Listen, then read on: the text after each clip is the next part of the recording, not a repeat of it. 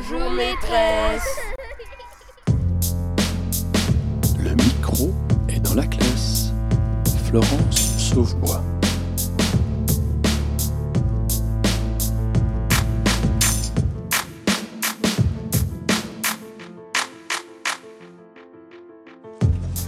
Et là, comment tu l'appelles celui-là Là Dex, Le, le nageur, la, nu, l'air, l'eau, l'ori, central, l'auriculaire. auriculaire. En 2002, le film documentaire Être et avoir, primé au Festival de Cannes, marquait profondément les esprits. Pendant presque une année scolaire, le réalisateur Nicolas Philibert avait suivi le quotidien d'une petite école communale en Auvergne, dans une classe unique accueillant des élèves de 4 à 11 ans. Georges Lopez devenait alors l'instituteur emblématique de ces écoles rurales aux effectifs réduits, où la classe unique est la seule alternative. Mais aujourd'hui, certaines écoles s'emparent de ce qui apparaissait alors comme une contrainte pour imaginer une nouvelle manière d'enseigner. C'est ainsi que l'école Pasteur à Lyon a décidé d'en finir avec les classes simple niveau et de créer des classes multi-âges accueillant des élèves du CE1 au CM2 où les enfants apprennent ensemble au-delà des cloisonnements traditionnels du primaire. Ce mois-ci, le micro est dans la classe part à la rencontre de ces enseignants qui ont fait de la classe multiniveau un véritable choix pédagogique. Alors dans la classe, il y a donc des tables de différentes tailles. Des tables pour les grands, des tables un peu plus basses, comme on trouve plutôt dans les écoles euh, maternelles. Deux tables basses, trois tables hautes. Bonjour. Devant le tableau, des bancs en U. Accueil en classe, rituel, réunion quotidienne, planification, rituel. les éléments, les, les- les appuis pour, euh, pour entrer dans une gestion complexe d'une classe, euh, c'est d'abord construire un cadre d'espace et de temps qui soit très clair, qui soit précis et qui soit euh, su de tous euh, et, et géré par les élèves. Présentation, atelier 2, atelier cycle 3, pause méridienne, accueil en classe, rituel, lecture perso, plus marque-page. On va se euh, diviser en deux groupes. Moi, je vais faire une activité de lecture avec chaque fois un demi-groupe d'entre vous. J'ai fait euh, des binômes, les binômes qui sont là, là, là. C'est des binômes de lecture fluide, de fluidité. Ok, vous mettrez ensemble avec la pochette dans la salle polyvalente. Des moments de travail personnel, des moments de classe multi-âge, de tâches collectives, des moments où on regroupe les élèves plutôt par âge ou sur certains, euh, sur certains thèmes ou domaines qui sont plus précis, comme euh, des- la piscine pour les, les petits cycles 2, euh, des compétences de sciences pour les CM2, des choses comme ça. Jana, j'en ai enlevé combien en blanc? Un, deux, non.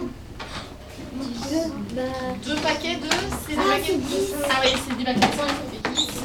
Donc on arrive à 50. Les élèves du cycle 3 travaillent sur les fractions, alors que les élèves du cycle 2 travaillent sur les additions et les soustractions avec les méthodes de pyramide. Et il faut compléter, il faut que dans chaque case, il y ait un nombre écrit. Par contre, le nombre, il y a une règle, il faut que le nombre qui est au-dessus de deux cases, de deux cases, en fait, il faut qu'il soit... Vas-y. En fait, ça doit être le résultat des, de, ceux, de ceux qui sont en bas. de- des deux cases qui sont en dessous. De l'addition des deux cases. Camille Fréchet nous a ouvert sa porte afin de nous permettre d'assister à l'organisation quotidienne de sa classe.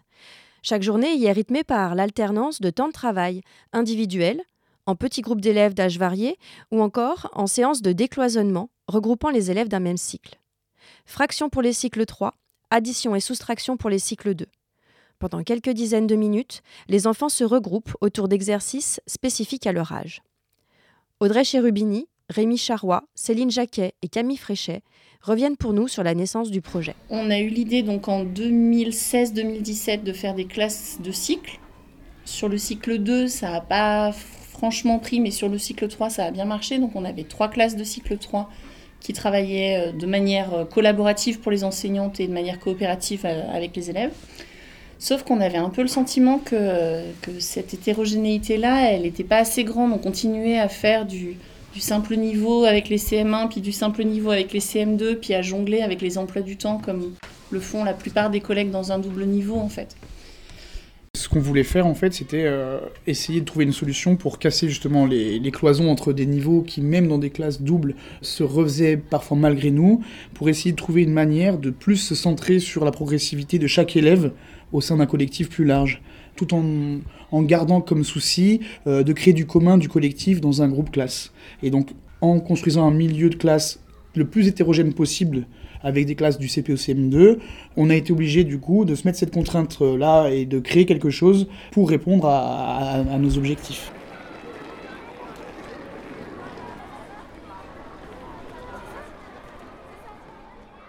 Euh, le premier des freins, c'est les collègues à qui les, niveaux multiples faisaient peur. Nous, on essayait de dire, mais justement, on va, on va, on va arrêter d'appeler ça des classes multiniveaux. Euh, multiniveau, tu as toujours l'envie de faire tous les niveaux. On essayait de dire, ben, en fait, il n'y aura plus de niveaux. tous les niveaux, chacun est un niveau, en fait. Et nous, on va regarder autrement. La seule contrainte qu'on avait, qu'on avait donnée au moment où on a discuté de la composition des classes de cette année, c'était qu'il n'y ait pas de niveau simple, parce que c'est difficile de faire euh, cohabiter en fait dans la même mm. école des, des, principes pédagogiques très différents. Et donc on voulait être sûr que tout le monde était d'accord pour dire l'hétérogénéité c'est une richesse, on va arrêter de la subir, on va mettre en place des choses qui permettent de la vivre au quotidien comme une richesse, et donc on ne fera pas de niveau simple. À partir de là, tout était possible sur la table, euh, des classes de cycle, des classes multi-âges, euh, élargies ou pas élargies. Euh, voilà. Les collègues qui sont arrivés sur l'école ont dit d'accord, certains en disant mais peut-être pas tous les niveaux. Et puis dans la, construction des, organisations de classe, qu'on essaye de faire, ce qu'on essaie de faire depuis plusieurs années, c'est d'abord de réfléchir à euh, des lignes directrices de notre projet ensemble au niveau de l'équipe éducative, euh, quels sont les principes et les objectifs qu'on veut atteindre, pour ensuite créer une organisation de classe cohérente avec nos objectifs premiers plutôt que faire euh, ce qui se fait plus traditionnellement. Euh, chacun prend euh, le niveau de classe qu'il veut les uns à la suite des autres, et puis ensuite, qu'est-ce qu'on fait pour créer du commun entre nous et, tracer des lignes directrices pour donner de la lisibilité à nos actions? Nos objectifs premiers, c'est de, répondre à toutes les problématiques scolaires, en particulier des milieux comme le nôtre en REP, et de permettre à chaque élève de trouver du sens à ce qu'il fait à l'école et de progresser à sa vitesse dans un cadre bienveillant. Et du coup, notre, notre, principal levier d'action, c'est euh, la construction d'un milieu hétérogène et se baser sur l'hétérogénéité d'une classe plutôt que de la subir et de la déplorer et d'en faire euh, le principal frein euh, professionnel à gérer. Les élèves des classes multi-âges partagent ainsi leur savoir. Ils bénéficient également de suivi personnalisé, leur permettant de progresser à leur rythme et de dépasser le concept même de difficulté scolaire.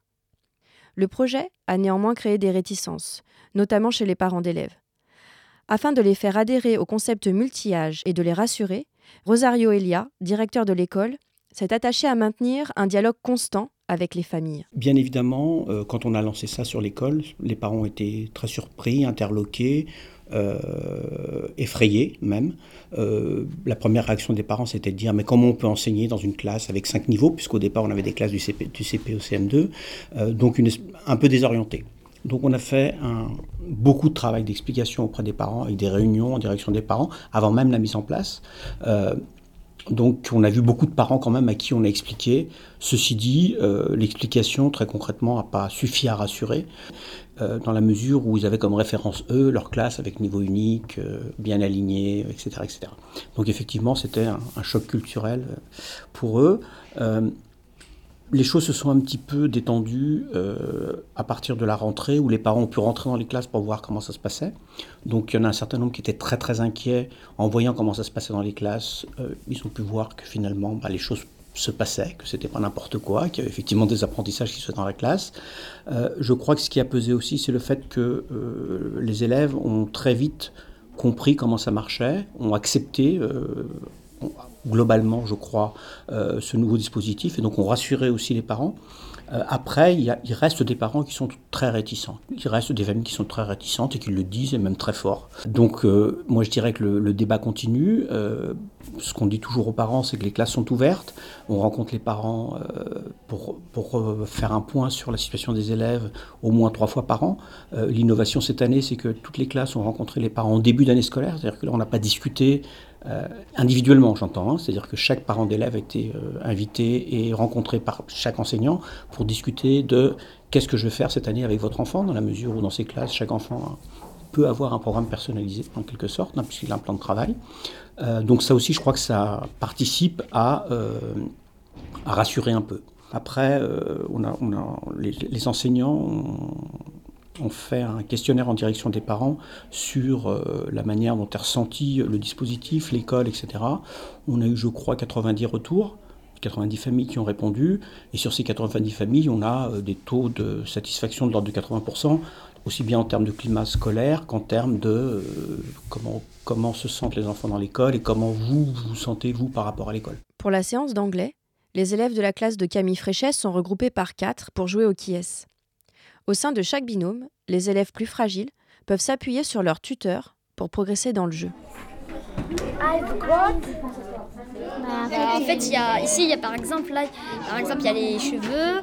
Il faut il dire en En fait, anglais. c'est comme un qui est, mais en anglais. Et en fait, Et il y a- ici, toutes les couleurs. faut- Et, il faut et leur par demander. exemple, euh, ici, on dit euh, est-ce que ces cheveux sont jaunes Et ben, s'ils sont jaunes, tu entoures. Et s'ils sont pas jaunes, ben, tu fais une croix. Blanc, on dit comment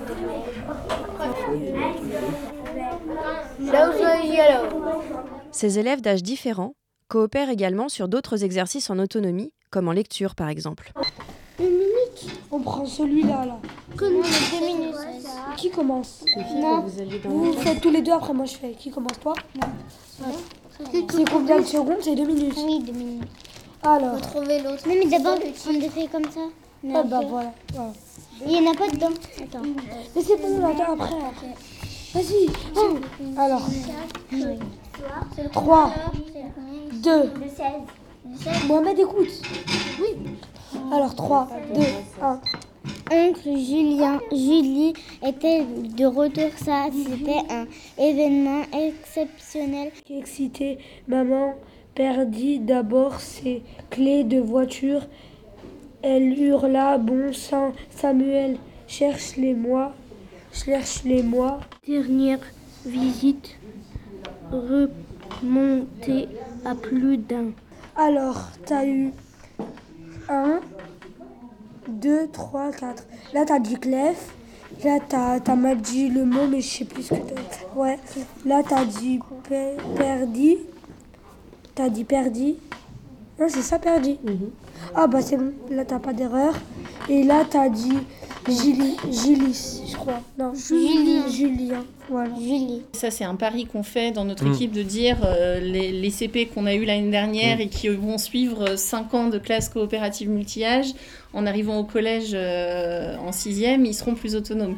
Ce qu'on voit déjà, le retour que nous font déjà le- les collègues de- du collège, c'est dire que nos élèves, ils sont plus curieux et ils, ont, ils montrent davantage de- d'envie d'apprendre. Beaucoup. Ils questionnent beaucoup les choses, effectivement. Euh, ils ont une, une certaine euh, ouverture à ce qui leur est proposé. Sur l'autonomie, euh, ben, on s'est toujours un petit peu questionné parce que nous, on avait toujours le sentiment, même quand on avait nos classes de cycle 3 coopératives, on avait le sentiment d'envoyer des élèves très autonomes au collège. Et le retour des professeurs de collège, c'était ils ne sont pas autonomes. Et donc on s'est beaucoup questionné là-dessus, y compris avec les profs de collège. Et on s'est aperçu que euh, dans la forme actuelle du collège, avec la forme, le format des cours, euh, etc., l'autonomie au collège a été difficilement possible telle qu'on pouvait la mettre en place à l'école élémentaire. Par exemple, nous, on laisse nos élèves se déplacer dans l'école, dans la classe. euh, on, a organisé ça pour que, pour que ce soit possible. L'effectif est moins, moins important dans l'école qu'au collège.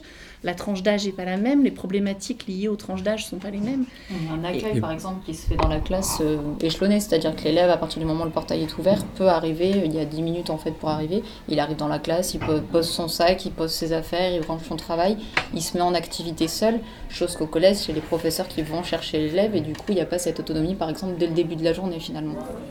Euh, 7. J'arrive pas à faire. Hein 11, 12, 13, 14. Oui.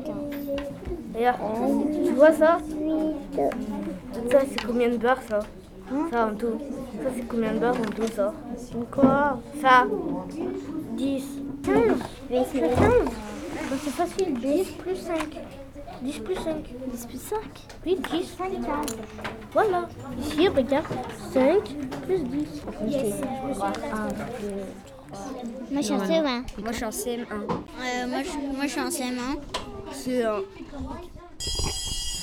Qu'est-ce que c'est être un tuteur? C'est c'est aider une personne qui a des difficultés, qui n'arrive pas très bien, par exemple en lecture. Tu l'aides à, à, lire les mots et euh, à l'aider à travailler. Mais comment est-ce que tu t'y prends pour, pour aider? Ça veut dire que tu leur donnes les réponses? Non.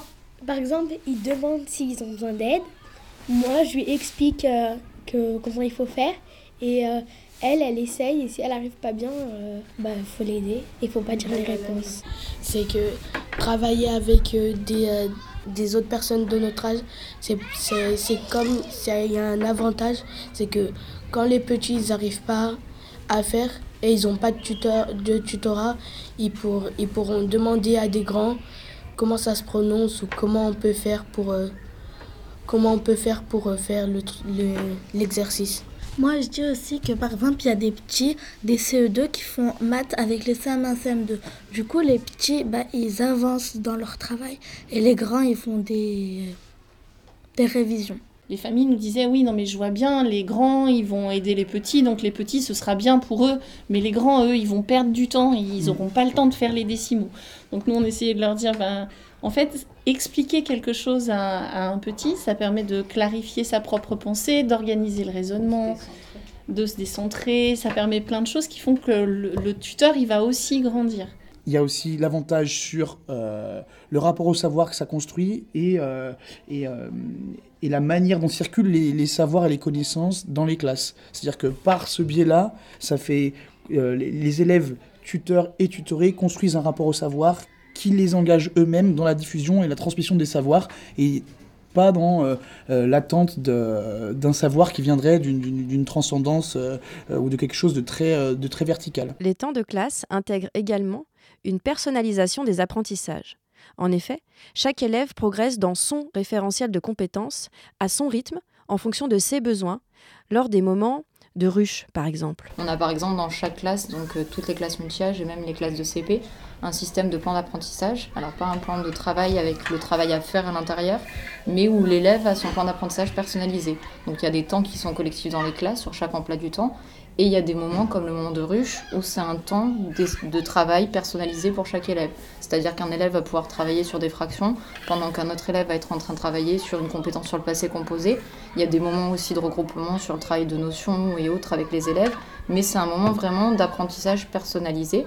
On a aussi, du coup, puisqu'on est on travaille pour l'éducation nationale, on est aussi quand même en lien avec les compétences du programme. Donc euh, les cycles 2 comme les cycles 3 ont un référentiel de compétences qui est à leur disposition. Et donc chaque élève a son référentiel. Le but étant pour ces élèves-là, soit de s'auto-évaluer, soit d'avoir une évaluation aussi. Ça peut être par l'observation de l'enseignant. Qu'est-ce que tu fais toi? Je suis en train de valider des, des compétences. Compétences de quoi? Bah, dans mon référentiel. Le référentiel de. Dans quelle matière? En fait, il y a plusieurs matières. Il y a le langage oral, la lecture et compréhension d'écrit. Là, tu travailles sur quel, quel, euh, quel thème, toi? Sur lecture et compréhension de l'écrit. La ruche, c'est un moment de travail personnel qu'on peut. C'est qu'est-ce qu'on peut euh, faire individuellement, c'est qu'on a une feuille et on marque qu'est-ce qu'on a envie? Il y a plusieurs matières comme la français, mathématiques et tout le reste. Et euh, c'est que en travail individuel, on peut faire des euh, présentations. Tu présentes les choses que tu as appris. Alors qu'est-ce que tu as choisi de faire ce matin? Moi, j'ai choisi de faire euh, chair de poule pour m'entraîner à lire et plus pour mieux lire. En se centrant de plus en plus sur la progressivité de chaque élève dans un cadre commun, on a petit à petit fait bouger notre regard sur la difficulté scolaire et notre conception de la difficulté scolaire. Si bien que j'ai une anecdote que je répète souvent, c'est qu'un conseil euh, élèves en difficulté organisé par le, le RAZED, je voyais mon tour arriver pour parler des élèves en difficulté dans ma classe et je savais pas trop quoi dire en fait. Et je commençais à me dire, euh, au début, je me dis, mais c'est qu'est-ce que j'ai fait ce début d'année? J'ai pas fait de boulot, euh, j'arrive pas à dire qui est en difficulté, tout ça. Et après, je me suis rendu compte que la, réponse n'était pas ça, c'était plutôt que mon regard sur la difficulté scolaire et les élèves en apprentissage que j'avais en charge avait bougé. Et ce, ce, mouvement, ce changement de posture et de regard que j'ai eu, petit à petit, quand on le met en œuvre, joue aussi sur les élèves et on a, on a des élèves qui sont moins euh, dans un contexte de difficulté, on externalise moins l'aide dans l'école. On prend beaucoup plus en charge au quotidien des élèves du lycée, des élèves avec des difficultés particulières au sein de l'activité classe classique. Et ce, ce, fait-là euh, crée moins de stigmatisation de l'élève et euh, fluidifie plus son apprentissage au sein de la classe traditionnelle. Et, et on remarque au fur et à mesure des gamins qu'on avait l'impression qu'ils se bloquent et, et, petit à petit qui se débloquent et on sait même plus pourquoi en fait. Mais comme c'est pris en charge dans une activité classique et quotidienne, les difficultés sont moins cernées et moins mises en avant et sont moins euh, euh, constitutives de l'identité de l'élève. Donc c'est à la fois, moi je trouve, euh, une réponse que j'ai à un problème que j'ai eu face à de la difficulté qui était vraiment difficile à vivre et une impuissance que je vivais. Donc ça pour moi. Et ce changement de regard rejaillit chez les élèves qui, bon an progressent malgré des difficultés d'une manière beaucoup plus sereine. C'est pas que dire on fait pas cette année, c'est pas grave, on verra. C'est plutôt se dire laisser le cadre du temps faire et laisser dans, dans le cadre du, du, du, des semaines qui déroulent euh, les activités se faire et petit à petit les choses se font quand même sans sans s'affoler, sans, euh, sans extraire tout de suite, faire des, envoyer des gros dispositifs comme ça. Le multi-âge apparaît enfin comme un dispositif pédagogique permettant de venir à bout des difficultés de gestion de classe et contribue à l'apaisement général du climat scolaire. Euh, on trouve euh, que, notamment depuis deux ans, là, on a beaucoup plus de bienveillance entre les enfants parce que ça, ce, ce, le fait de devoir euh, coopérer, de devoir, euh, pas dans le sens de l'obligation, hein, mais euh, d'y être amené, effectivement, ça transforme aussi leurs relations. Beaucoup plus de proximité entre les élèves, une proximité, proximité physique. physique, intellectuelle, euh, affective plus forte et qui crée un, aussi un, un, milieu social beaucoup plus bienveillant et dans lequel les, les, les, les élèves sont bien plus à l'aise. L'effet d'apaisement que pour sentir l'élève, parce que finalement, euh, les plus petits, bah, on, ça a moins d'impact si un plus grand va faire l'andouille ou s'il a des blagues à faire mmh. ou ce genre de choses. Par contre, ça devient compliqué quand justement on a tendance à refaire des, des moments sur les sciences, sur l'histoire, quand on remet les cycles 3 ensemble, ou les cycles 2 ensemble, là c'est d'autres problématiques, mais ça devient plus compliqué. Et ces élèves perturbateurs trouvent plus facilement leur place dans les classes multi-âges, on le voit, que par exemple dans les classes comme les CM1, CM2 qu'on avait l'année dernière, c'était très compliqué pour l'enseignant et pour les élèves. Les, les problématiques sont moins grandes à gérer. C'est-à-dire qu'une problématique de de grands CM2, pré-ado, euh, tout ça, à gérer dans une classe de 27 CM2, c'est très compliqué. Alors que quand on a 5, euh, 6 CM2 et qu'à côté il y, y a, 6 CE1, ben en fait il n'y a, y a, y a, pas de transfert entre ces choses-là, c'est pas les mêmes questionnements, pas les mêmes enjeux aux mêmes âges. Donc, donc nous on gère plus facilement ça dans un, au niveau d'un groupe d'amitié de, de, de, euh, restreint. Euh, et pareil, avec des, quand on a des classes de 25 CP et que euh, des fois il euh, y a beaucoup d'inertie, euh, là il y, a, quand, y, a, ouais, y, a, y a du mouvement avec les grands qui peuvent redynamiser, qui redynamisent le, le, la classe. Donc en fait, c'est une alchimie qui, qui va mieux pour tout le monde. Mais je crois que le fait d'avoir euh, du multi-âge, ça a fortement autonomisé les élèves, ça les a fait grandir.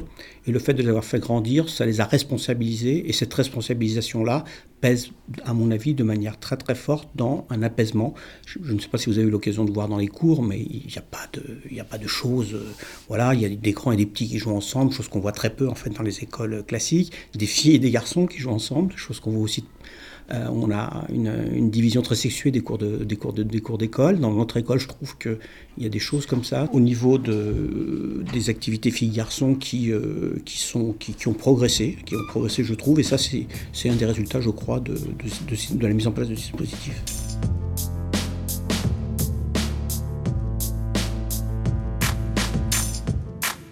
Des moments de ruche où chaque élève se concentre sur un plan de travail personnalisé pour valider les compétences qu'il a lui-même ciblées. Des temps en classe entière, lors des exposés ou de séances de lecture collective. Des séances en petits groupes avec des binômes tuteurs-tutorés. Des moments de décloisonnement regroupant les élèves des différents cycles. La classe multi-âge, c'est tout ça. Telle qu'elle est mise en place à l'école Pasteur, elle permet de faire bouger les codes d'organisation temporelle et spatiale de la classe. Pour cet épisode du micro et dans la classe, nous avons rencontré une équipe pédagogique soudée faisant preuve d'un vrai travail collaboratif, essentiel à leurs yeux, pour mener à bien un tel projet. Avant de nous quitter, je vous propose d'écouter la lettre d'un auditeur qui souhaite remercier un de ses professeurs. Quand vous l'entendrez, si vous pensez à un enseignant qui vous a marqué et que vous souhaitez saluer, alors n'hésitez pas. Prenez votre stylo, écrivez-lui et nous lui passerons le message à l'antenne. C'est un appel à contribution que nous lançons et nous espérons bien que vous y répondrez. Pour nous écrire, rien de plus simple. Envoyez votre lettre à cadécole.ens-lyon.fr. Merci Maë Burla et Sébastien Boudin pour la préparation et l'enregistrement de cette émission. On se quitte sur Count on Me de Bruno Mars en écoutant la lettre de Benoît Auclair. Vous étiez mon institutrice dans les années de CM1 et de CM2 à l'école Paul Bert de Chaville, en banlieue parisienne. Je crois que ce sont deux années scolaires que je ne pourrai pas oublier, tant d'ailleurs que je n'avais pas vraiment envie d'aller au collège après avoir quitté votre classe. Alors que j'avais des difficultés après avoir sauté une classe, vous avez toujours été là pour m'aider, m'expliquer, alors même que j'avais encore beaucoup de mal à écrire. Je me rends compte en grandissant de l'importance qu'ont eu tous les projets collectifs que vous avez menés, au sein de la classe comme au sein de l'établissement. Que ce soit l'organisation d'élections de délégués, l'ouverture des portes de certains musées où certains n'auraient jamais mis les pieds, votre attachement au programme de cinéma pour primaire organisé par la mairie, et bien sûr, le CM1 était l'année de la classe de neige. Deux semaines de cohésion impressionnante entre les instituteurs et les élèves, où nous avions réalisé des ateliers d'écriture, dont le livre qui en a été tiré n'a pas quitté mon étagère depuis. Encore merci donc pour ces deux années d'ouverture, de découvertes nombreuses et de soutien que vous nous avez apporté et qui nous ont grandement aidés dans notre voie vers le collège et plus tard vers le lycée, où vous gardiez toujours un œil sur nous. Benoît Auclair.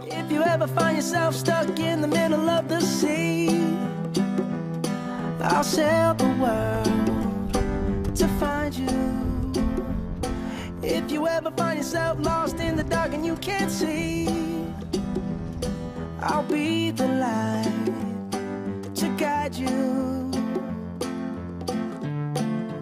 Find out what we're made of when we are called to help our friends in need. You can count on me like one, two, three, I'll be there.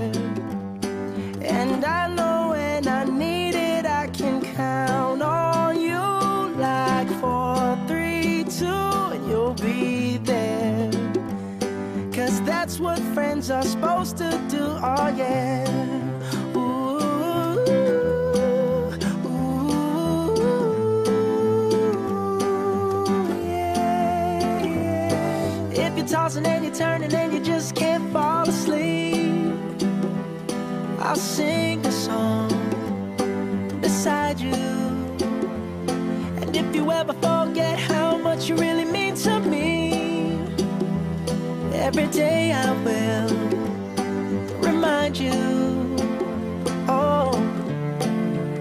find out what we're made of when we are called to help our friends in need. You can count on me like one, two, three, I'll be there. And I know when I need it, I can count on you like four, three, two, you'll be there. Cause that's what friends are supposed to